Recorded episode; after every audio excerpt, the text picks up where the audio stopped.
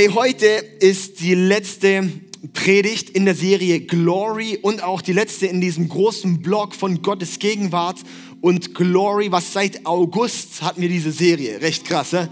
Also so lange hatten wir noch nie irgendein Thema, das sich durchgezogen hat, aber keine Ahnung, wenn es für dich auch nicht, nicht gut war, für mich war es sehr gut.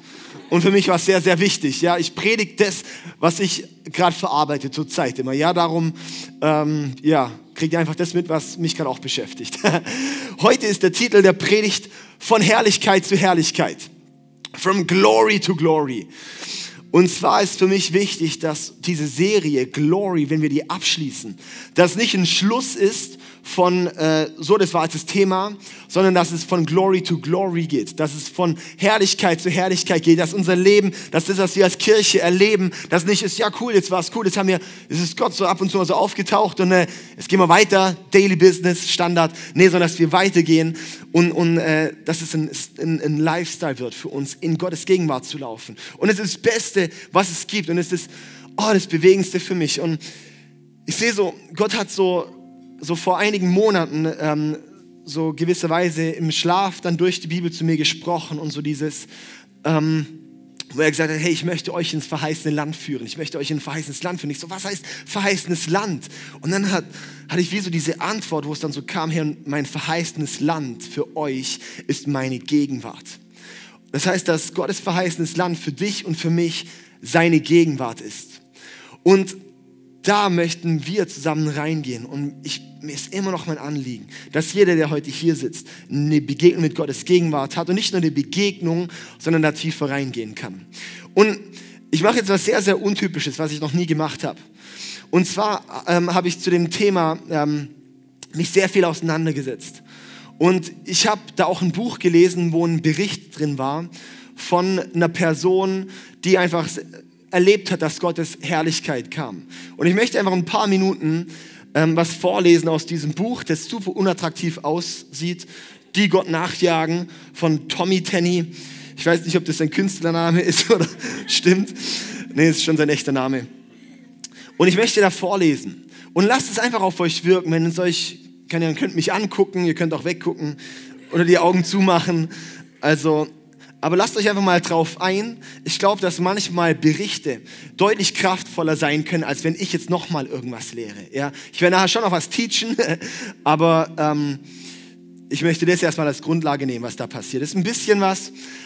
Lasst auf euch wirken. Am folgenden Morgen, also der war am Abend, irgendwie hat einen Anruf bekommen, er soll irgendwo in eine Gemeinde zum Predigen gehen. Am folgenden Morgen gingen wir für den 8.30 Uhr Gottesdienst in das Gebäude. 8.30 Uhr morgens. Wir erwarteten zum ersten frühen Gottesdienst die übliche Truppe von dösigen Leuten mit ihrem verhaltenen Lobpreis.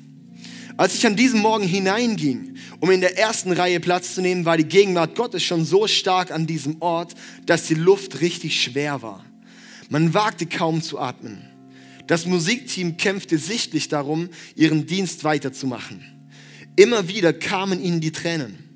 Es wurde noch schwieriger weiterzuspielen. Schließlich brütete die Gegenwart Gottes so stark auf uns, dass sie nicht mehr länger singen oder spielen konnten. Der Anbetungsleiter brach schluchzend hinter seinem Keyboard zusammen. Wenn ich in meinem Leben eine gute Entscheidung getroffen habe, dann war es die, die ich an diesem Tag getroffen habe. Ich war noch nie so kurz davor, Gott zu fangen und ich wollte nicht aufgeben. Die Atmosphäre erinnerte mich an die Stelle in Jesaja 6, an etwas, das ich gelesen hatte. Ich habe sogar gewagt, davon zu träumen, dass ich es selber einmal erleben könnte. Diese Bibelstelle beschreibt, wie die Herrlichkeit Gottes den Tempel erfüllt. Ich hatte nie verstanden, was das bedeutet, wenn die Herrlichkeit des Herrn den Raum erfüllt. Ich hatte schon gespürt, wie es ist, wenn Gott an einen Ort kommt. Ich habe empfunden, wie er vorüberging.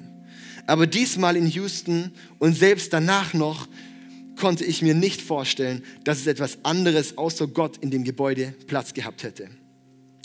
Noch mehr von seiner Gegenwart hatte sich buchstäblich in den Raum hineingezwängt.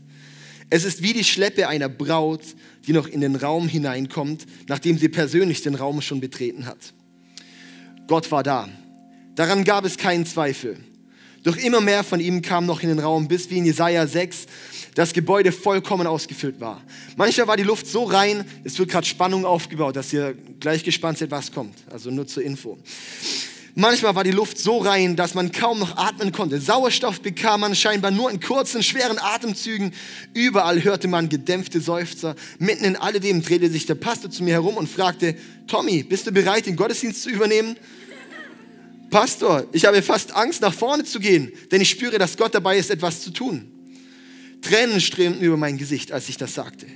Ich befürchtete nicht, Gott könnte mich zu Boden werfen oder mir könnte etwas Schlimmes passieren.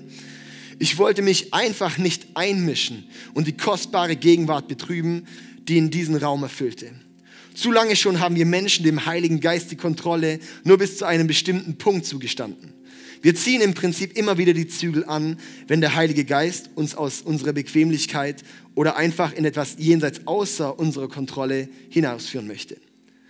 Wir stoppen zu oft vor dem Vorhang des Allerheiligsten.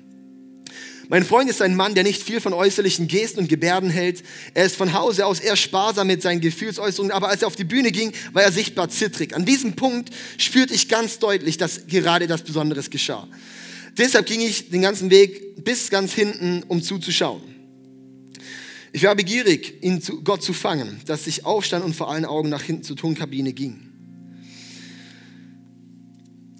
Mein Freund und Pastor ging hinauf zu dem Plexiglaspult mitten auf der Bühne, öffnete die Bibel und las mit hungriger Stimme, sorry, mit ruhiger Stimme, mit ruhiger Stimme die ergreifende Stelle, so sind bleiben auch wach, gell? Also mit ruhiger Stimme die ergreifende Stelle aus 2. Chronik 7, Vers 14. Die Spannung wird aufgebaut, okay? Wenn mein Volk, über dem mein Name ausgerufen ist, sich demütigt und sie beten und suchen mein Angesicht und kehren um von ihren bösen Wegen, dann werde ich vom Himmel her hören und ihre Sünden vergeben und ihr Land heilen. Dann schloss er die Bibel, zack, umfasste die Seiten des Pultes mit zitternden Händen und sagte, hier ist das Wort des Herrn für uns. Wir sollen aufhören, seine Wohltaten zu suchen. Wir sollen ihn selbst suchen. Wir sollen nicht länger seine Hände suchen, sondern sein Angesicht. In diesem Augenblick hörte ich etwas, das wie ein Donnerschlag durch das Gebäude hallte. Der Pastor wurde buchstäblich hochgehoben und etwa drei Meter nach hinten geworfen, sodass er in einiger Entfernung vom Pult lag. In dem Augenblick, als er nach hinten geschleudert wurde, fiel gleichzeitig das Pult nach vorne um. Der wunderschöne Blumenschmuck, der davor gestanden hatte, fiel auf den Boden. Aber zum Zeitpunkt, als das Pult auf dem Boden ankam, war es schon zerbrochen. Es waren zweiteilige Spalten, als ob ein Blitz getroffen wäre. In diesem Augenblick erfüllte eine spürbare Furcht vor der Gegenwart Gottes den Raum. Ich möchte noch ein bisschen weiterlesen, tut mir leid, aber das muss echt sein, ja? Ich ging schnell vom hinteren Bereich des Raumes zum Mikrofon und sagte, für den Fall, dass ihr es nicht gemerkt habt, Gott ist gerade an diesen Ort gekommen. Dem Pastor geht es gut. Es sollten zweieinhalb Stunden vergehen, bevor er überhaupt aufstehen konnte. Und selbst dann mussten ihn die Ordner noch stützen. Dass seine Hand leicht zitterte, war das einzige Lebenszeichen, wenn die Gottesgegenwart auf ihn kam. Er wird sich wieder erholen. Während all das geschah, kamen die Ordner schnell nach vorne und holten den Pastor. Die Gegenwart Gottes hatte eingeschlagen wie eine Bombe. Die Leute fingen an zu weinen und zu jammern. Ich sagte, wenn du noch nicht dort bist, wo du sein solltest, dann ist jetzt eine gute Gelegenheit, mit Gott ins Reine zu kommen. Ich habe noch niemals einen solchen Altaraufruf gesehen. Es war der reinste Tumult. Die Leute stießen einander aus dem Weg. Sie warteten nicht, bis die Gänge frei waren, sondern stiegen über die Stuhlreihen. Geschäftsleute rissen ihre Schlipse herunter. Die Leute stapelten sich quasi und legten das gleichzeitig schrecklichste und harmonischste Schuldbekenntnis ab, das mir je zu Ohren kam. Selbst wenn ich jetzt daran denke, läuft es mir kalt den Rücken hinunter. Als ich den Altaraufruf innerhalb des ersten Gottesdienstes machte, hatte ich noch keine Ahnung, dass es der erste von sieben an diesem Tag sein sollte. Als es Zeit war für den 11 Uhr Gottesdienst, hatte noch niemand das Gebäude verlassen. Die Leute lagen immer noch auf ihrem Angesicht, obwohl es zu diesem Zeitpunkt noch recht schwer fiel, Musik zu machen, war die Anbetung überall stark und ungehemmt. Die Gegenwart und die Kraft Gottes waren so groß, dass die Leute das dringendste Bedürfnis gespürt hatten, getauft zu werden. Ich denke, es ist in Ordnung, wenn wir sie taufen. So begannen wir, die Leute zu taufen als ein sichtbares Zeichen ihrer Buße und mehrere Stunden später waren wir fertig.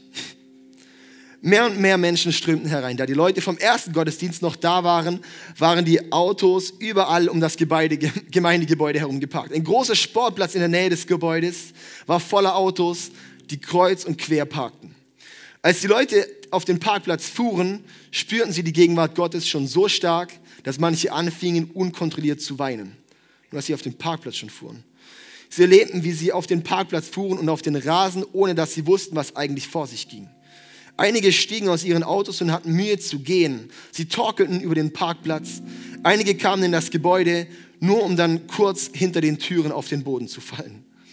Die hart bedrängten Ordner mussten wirklich die hilflosen Personen von den Türen wegziehen, damit die Eingänge wieder frei waren. Sie stapelten die Leute buchstäblich entlang der Wände im Gang. Andere schafften es halbwegs durch den Flur, wieder andere schafften es bis zum Foyer, bevor sie vor lauter Buße auf ihr Angesicht fielen.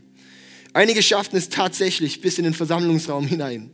Aber die meisten machten sich nicht einmal die Mühe, einen Sitzplatz zu suchen. Sie kamen schnurstracks zum Altar. Egal was sie taten oder wie weit sie kamen, es dauerte nicht lange, bis sie begannen zu weinen und ihre Sünden zu bekennen. Es gab keine Predigt, noch nicht einmal Musik, noch nicht einmal ständige Musik. An diesem Tag geschah eins, die Gegenwart Gottes kreuzte auf.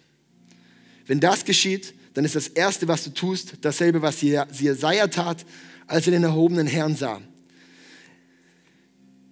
Wehe mir, denn ich bin verloren, denn ein Mann mit unreinen Lippen bin ich und mitten in einem Volk mit unreinen Lippen wohne ich. Denn meine Augen haben den König, den Herrn der Herrscharen gesehen. Jetzt noch die letzten zwei Sätze. Was mit dem seltsamen Gottesdienst um 8.30 Uhr an diesem Morgen begonnen hatte, ging genauso weiter. Die Leute strömten immer wieder in den Versammlungsraum. Ich ging schließlich um circa 16 Uhr an diesem Nachmittag zum Essen und kehrte dann sofort wieder zurück zum Gemeindegebäude. Viele gingen gar nicht erst. Der ununterbrochene Sonntagvormittag Gottesdienst dauerte schließlich bis 1 Uhr am Montagmorgen. Und da geht es noch weiter, nur ich habe es zehn Minuten vorgelesen. Aber könnt ihr es greifen, was es heißt, wenn Gottes Gegenwart kommt, wenn Gottes Herrlichkeit kommt? Das ist was, wo wir, wo, wo nicht eine Angst ist, sondern eine Ehrfurcht. Das ist nicht eine Furcht, sondern eine Ehrfurcht. Das ist so, überwältigt zu sein, wie groß Gott ist und dann wird einfach das komplette Leben auf den Kopf gestellt. Das ist da, wo meine selbstsüchtigen Wünsche, meine selbstsüchtigen Dinge nicht mehr stehen, sondern vorbei ist wo es einfach nur noch Gott gibt. Danke, Matze, für die Untermalung. Du kannst in fünf Minuten wieder vorkommen. Und zwar ist das da, wo ich nach wie vor hin möchte. Und nicht zu kopieren, was passiert ist, sondern genau diese Dinge, dass wir nach Gottes Gegenwart suchen. Dass wir nach Gottes Herrlichkeit suchen, dass, wir, dass unser Herz sich sehnt danach, dass Gott auftaucht. Ja? Und wo einfach wo wir nicht, nicht selber machen, sondern wo er kommt mit seiner, mit seiner Kraft. Und was, was in dieser Serie ähm, immer durchgegangen ist, wir haben so anhand vom Volk Israel und von der Stiftshütte und von, wo sie aus dem Land Ägypten ausgezogen sind und ins verheißene Land ziehen sollten, so in der 40 Jahre Zeit Wüstenwanderung, die Zeit hatten wir angeschaut. Und ich möchte da auch heute nochmal weiter reingehen. Und eine, die hatte ich schon ein paar Mal erwähnt, die Stelle, wo, wo Mose eine Begegnung mit Gott hat. Und er sagt, Gott, ich möchte deine Herrlichkeit sehen. Ich möchte deine Herrlichkeit sehen. Und dann sagt Gott zu Mose, hey, nee, du kannst jetzt nicht mein, mein, mein Gesicht sehen, so das, ähm, da wirst du sterben müssen als Mensch, weil du das nicht aushalten kannst. Ich will mit meiner Güte an dir vorbeiziehen. Und das Krasse ist, davor, da war Mose im Gespräch mit Gott und hat gesagt, hey Gott, führ du uns doch, führ du uns doch in das Land. Oder du bist der Gott, der uns rausgeführt hat. Das heißt, du bist auch der Gott, der uns reinführen soll. Und dann sagt Gott da, hey, euer Volk, das ist so, so engstirnig, das ist so eigensinnig. Ich kann das Volk nicht führen. Ich werde einen Engel schicken, das vorausgeht. Aber wenn ich das Volk führe, dann, dann äh, muss das Volk, wird es nicht aushalten, wenn ich da bin. Und dann sagt allerdings Mose, und das ist so stark, in 2. Mose, Vers Kapitel 33, Vers 14 bis 15. Da sagt Mose, da sagt Gott zuerst, der Herr antwortete Mose, ich selbst werde mit dir gehen, Mose. Ich will dir Ruhe verschaffen. oder auch in das verheißene Land führen, ist unter anderem auch genau in einer anderen Übersetzung so diese, diese Bedeutung, so die Ruhe ist so das verheißene Land. Ich möchte vor dir hergehen, ich möchte mit dir gehen. Und da entgegnete Mose, wenn du nicht selbst mit uns gehst, dann führe uns nicht von hier weg. Wenn nicht du selbst mit uns gehst, dann führe uns nicht von hier weg. Und ich weiß nicht, diese Aussage, die hat mich so bewegt. Ich habe schon öfters über diese Stelle drüber gelesen und diesmal hat es nochmal so Stopp gemacht, wo ich gesagt habe, hey, Gott, genau diese Einstellung möchte ich auch. Wenn nicht du selbst vor uns vor, vorgehst, dann möchte ich nicht von da weg, wo wir stehen. Gott, ich möchte sehen, dass du in meinem Leben vorausgehst und nicht ich. Ich möchte auch nicht, dass mir irgendjemand anderes vorausläuft, sondern Gott nur du. Weil wenn Gott für uns ist, wer kann gegen uns sein? Wenn Gott die Sache in die Hand nimmt, dann ist alles andere auf den Kopf gestellt, aber alles andere beflügelt, weil wer kennt uns besser als Gott? Gott ist der, der uns am aller, aller, allerbesten kennt, der dich am meisten kennt. Der kennt dich besser als du selbst dich. Darum, wie gut ist es, wenn wir sagen, und Gott, du sollst in meinem Leben vor mir herlaufen. Gott, du sollst diese Kirche vorauslaufen. Es reicht nicht, wenn irgendjemand, irgendetwas, irgendein guter Impuls, sondern Gott, nur du. Gott, nur du mit deiner Herrlichkeit sollst vor uns herziehen. Und das ist mein erster Punkt und meine erste Frage auch so. Was ist deine Erwartung? Was ist deine Erwartung an Gott? Weil ich glaube, da ist so wichtig. Mose, er ist da recht frech ins Gespräch mit Gott gegangen. Gott hat gesagt, hey, schau, schick meinen Engel vor euch her, ich werde es nicht machen. Und sagt, Mose, nee, nee, ich gehe da nicht weg, wenn du nicht mitgehst. Ja, okay, ich werde mitgehen. Das ist so krass. Trauen wir uns auch Gott, solche Dinge zu äußern? Trauen wir uns auch Gott, so frech zu sagen, und Gott, du bist willkommen hier? Holy Spirit, you are welcome here in meinem Leben. Gott, bist du willkommen, meinen Weg zu leiten. Gott, bist du willkommen, Dinge in die Hand zu nehmen. Es kann sein, da wird einiges ein bisschen erschüttert. Aber das, was dann bleibt, das, was daraus kommt, das ist viel größer als das, was wir uns gerade vorstellen können. Das ist viel größer als unsere Ist-Situation. Anders, aber, aber viel göttlicher. Und wir sehen es auch. Das Volk Israel, die sind eigentlich, eigentlich wäre das ein Elf-Tagesmarsch gewesen vom Ägypten, so vom Roten Meer bis in das verheißene Land. Elf Tage. Die waren 40 Jahre unterwegs. 40 Jahre. Und es war nicht, weil Gottes Kompass kaputt war. Ah, wo geht es jetzt lang? Nee, weil Gott wusste, wir lesen es hier in Hebräer 3, Vers 19. Das zeigt uns ganz klar, das Volk Israel, sie konnten ihr Ziel, das von Gott verheißene Land, nicht erreichen, weil sie Gott nicht vertrauen wollten. Und zwar die Generation, die ausgezogen ist aus Ägypten, die sind 40 Jahre später nicht eingezogen. Die sind alle gestorben irgendwann und ihre Kinder sind dann eingezogen. Ja. Das heißt, und hier lesen wir, wegen ihrem Unglauben oder wegen ihrem Misstrauen Gott gegenüber, konnten sie nicht einziehen. Und da ist einfach so auch meine Frage, was ist deine Erwartung an Gott? Für ein, weil Erwartung ist für mich auch so eine Sache mit Vertrauen. Was für ein Vertrauen bringen wir Gott gegenüber? Was für eine Erwartung bringen wir Gott gegenüber? Gott, ich möchte sehen, dass was passiert.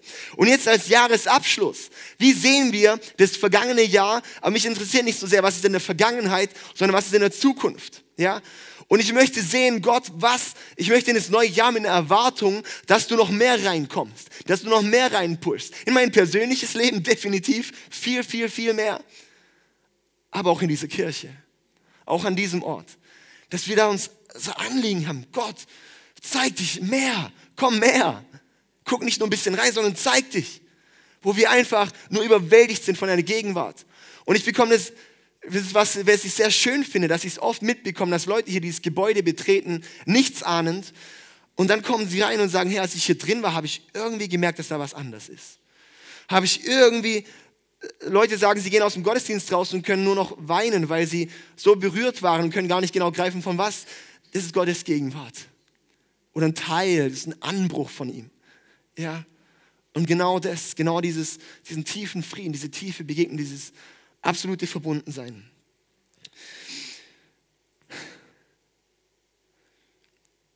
Dass das Volk so lange gebraucht hat, war nicht Gottes Plan. Es war nicht Gottes Plan, dass es so lange gedauert hat. Und da möchte ich dir auch mitgeben, auch fürs neue Jahr jetzt, für den Start ins neue Jahr. Oh, setz dich nicht gleich mit dem Volk Israel. Fang nicht an, dass es auch länger dauert, als es müsste. Lass uns direkt anfangen, unser Vertrauen auf Gott zu setzen. Ich möchte dich ermutigen, dass du dein Vertrauen auf Gott setzt. Dass du die Situation, die in deinem Leben ist, und du denkst, oh, dass du die auf Gott setzt. Dass du sie angehst und mit Gott gehst. Ja, wir Menschen haben so ein bisschen so dieses, diese, diese Mentalität, wenn ein Problem vor uns steht, dass wir es als ein Problem sehen. Ja, dabei ist ein Problem nicht ein Problem, sondern ein Potenzial, dass das wachsen kann. Ja, und wir haben dann das, die, die, die, die Sache, dass wir dann häufig fliehen, dass wir sozusagen vor dem Sturm fliehen. Ja, es draußen stürmt und ich gehe weg. Aber was ich so schön finde, da der Adler zum Beispiel, der Adler ist so ein Bild für, was es bedeutet, stark zu werden, was es bedeutet, auch ein göttliches Leben zu führen. Und zwar der Adler, wenn der sieht, es stürmt, dann geht er in den Sturm rein. Dann geht er dort rein, weil dadurch, durch den Sturm werden seine, werden seine Flügel stärker, wird er stärker gemacht. Ja? Wir sehen häufig Probleme, Stürme in unserem Leben als, als wir gehen da besser raus. Aber das göttliche Prinzip ist auch, hey, wir gehen dort rein, weil wir auf Gott vertrauen. Weil wir vertrauen, jede Situation, die kommt, ist mit Gott machbar, ist mit Gott schaffbar. Die Ehe, die gerade so schwierig ist. Nein, nicht fliehen, nicht sagen, oh, vielleicht ist das dann doch nichts, sondern nein, reingehen. Voll rein investieren. Und sagen, und ich gehe zu dem Punkt zurück, wo wir schon mal waren. Ich gehe wieder dorthin und investiere volle, volle rein. Da, wo ich gerade in meinem Leben denke, 2018, wie soll es finanziell werden? oh, jetzt bin ich ja eh schon so in Schulden, dann höre ich doch gerade auf. Nein, sondern da mit göttlichen Prinzipien erst recht reingehen. Schau dem Problem in die Augen, schau dem Sturm in die Augen und sag, come on, ich bin jetzt hier im Namen von Jesus und ich gehe dieses Problem an. Und ich gehe da rein und ich bin nicht das Problem, sondern eine Lösung. Yes? Wie gehen wir? Wie ist deine Erwartung? Was ist deine Erwartung an Gott? Und ich, ich sehe so, das Volk Israel, das war dann häufig so, die waren dann in der Wüste und es ging meistens nur ums Überleben. Die waren in der Wüste und sind da rumgetuckert. Runde für Runde, für Runde, für Runde. Und dann haben irgendwann gesehen, oh, an dem Stein sind wir doch schon mal vorbeigekommen. Ja, wie oft ist bei uns im Leben so? Wir laufen wieder am selben Stein vorbei und wieder und wieder und wieder. Und wenn du jetzt heute Abend da sitzt oder morgen und sagst, Jahresvorsätze 2018, werden die sich wahrscheinlich zu 90 Prozent decken mit 2017 und 2016 und 2015 weil wir manchmal immer diese Ehrenrunden machen, weil wir nicht anfangen, unser Leben ganz Gott hinzugeben und ihm zu vertrauen, dass er machen darf. Ja? Und ich, ich, ich, ich nehme mich da sowas von mit rein. Ich predige halt sowas von zu mir selber, wo ich merke, warum, warum laufe ich immer wieder diese Extra-Runden? Das ist doch blöd. Da geht die Energie weg für das, was eigentlich kommen soll. Bei Gott geht es nicht ums Überleben, sondern ums Aufblühen. Gott hat ein Anliegen, dass du aufblühst. Darum möchte er eine Begegnung mit dir, weil er dich so geschaffen hat, wie du bist. Und weil er deine Situation sieht, wie hoffnungslos die vielleicht für dich aussieht, aber er weiß, wenn du da durchgehst, mit ihm, dann wirst du sowas von aufblühen. Es gibt keine hoffnungslose Fälle bei Gott. Bei Gott gibt es nur Hoffnungsfälle. Gott möchte nicht, dass wir nur überleben, sondern dass wir aufblühen. Und das ist so eng verbunden mit Gottes Gegenwart. Weil genau das, wenn Gott mit seiner Gegenwart in mein Leben kommt und er die Sache auf den Kopf stellt, dann wird er mich zum Aufblühen bringen. Er wird das Wasser, so wenn wir das uns so überlegen, wir Menschen, wir, wir sind so durstig. Wir haben, so, wir haben so Hunger, wir haben so Durst in unserer Seele und nichts kann das stillen. Nichts kann diesen Durst in unserer Seele stillen. Nichts, außer Gott außer Gott. Und das heißt, wenn wir uns von Gott gießen lassen oder diesen Durst stillen lassen, ja, dann wird doch auch was aufblühen. wenn Gott uns gießt, dann wird doch auch was aufblühen. Wenn wir uns selber versuchen zu füttern, dann ist es ein bisschen schwierig.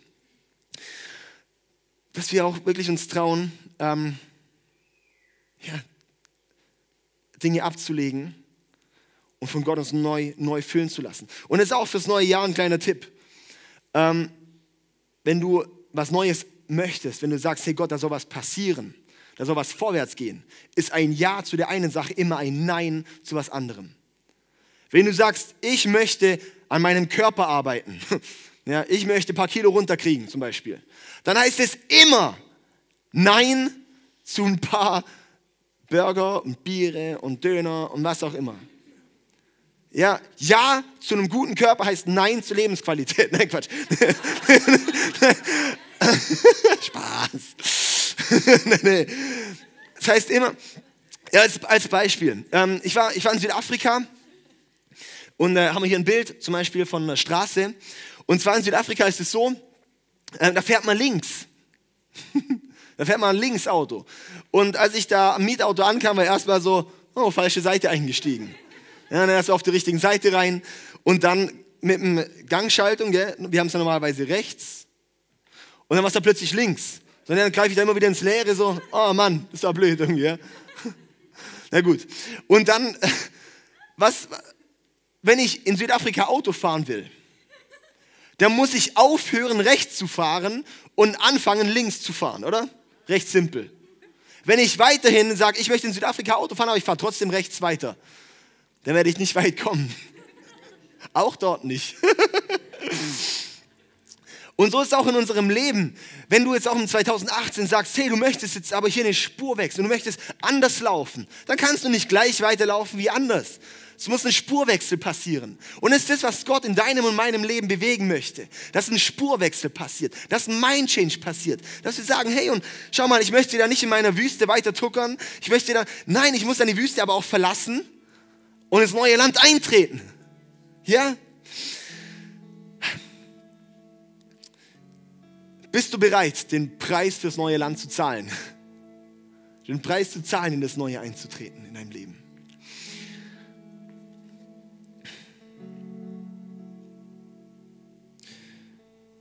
Ja, ich komme jetzt zum Schluss. Dann war es heute eine Ein-Punkt-Predigt. Wir hatten einen Punkt. Ist auch okay. Ähm, und zwar, nee, das ist mir noch wichtig das muss einfach noch rein in die Glory-Serie. Und zwar, das Spannende ist, Mose hat gesagt, hey, schau mal Gott, ich möchte, dein, ich möchte deine Herrlichkeit sehen. Und er hat gesagt, okay, ich werde so mit meiner Güte an dir vorbeiziehen, du kannst mich dann von hinten sehen.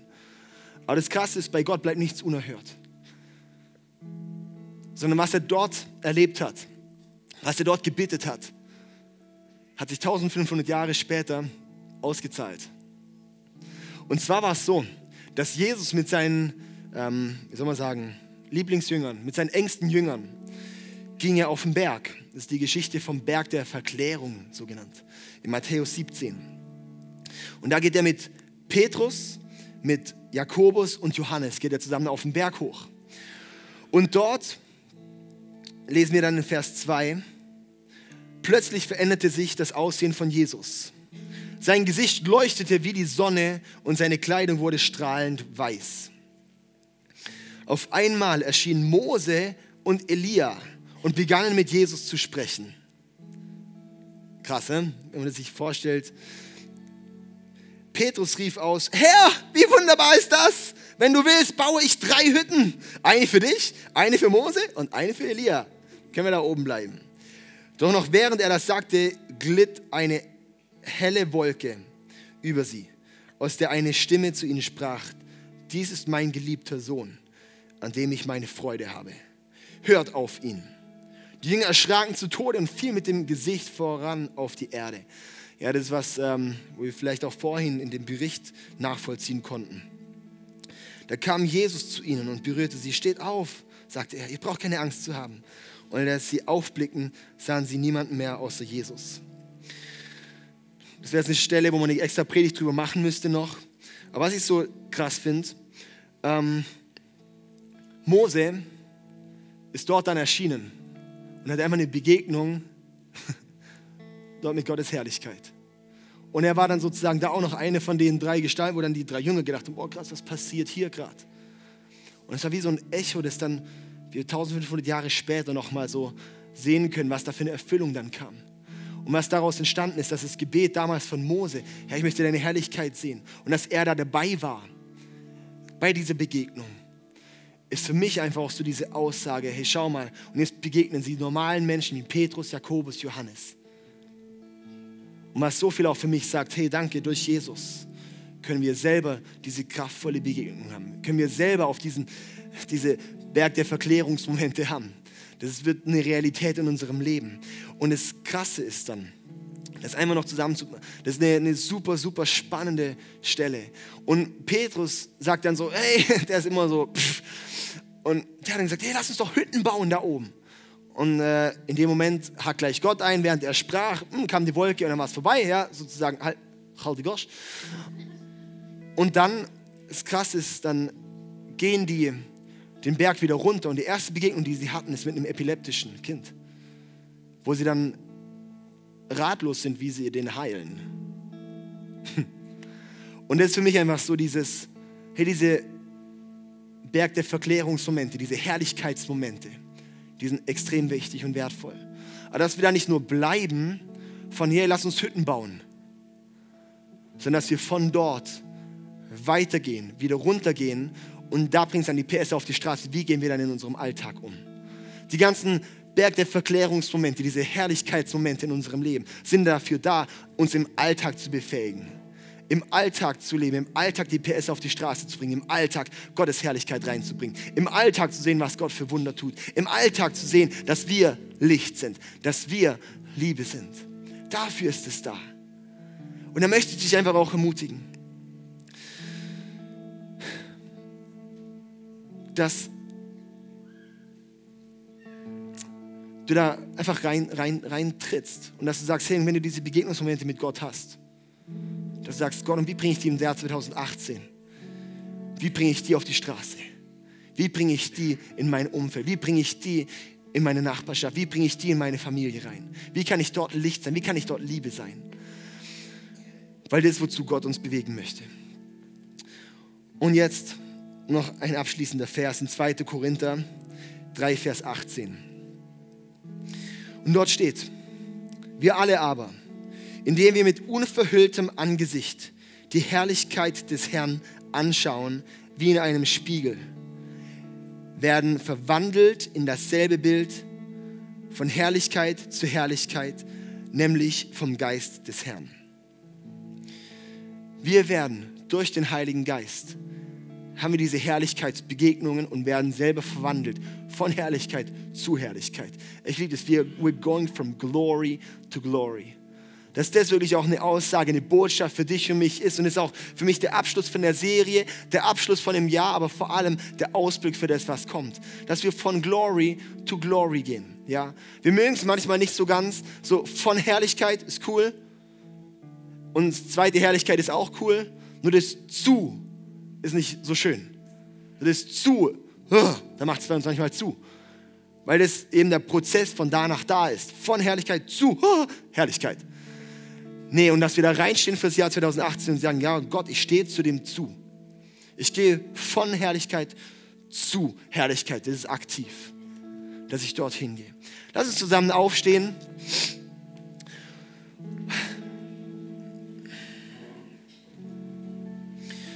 Und ich möchte jetzt einfach einladen,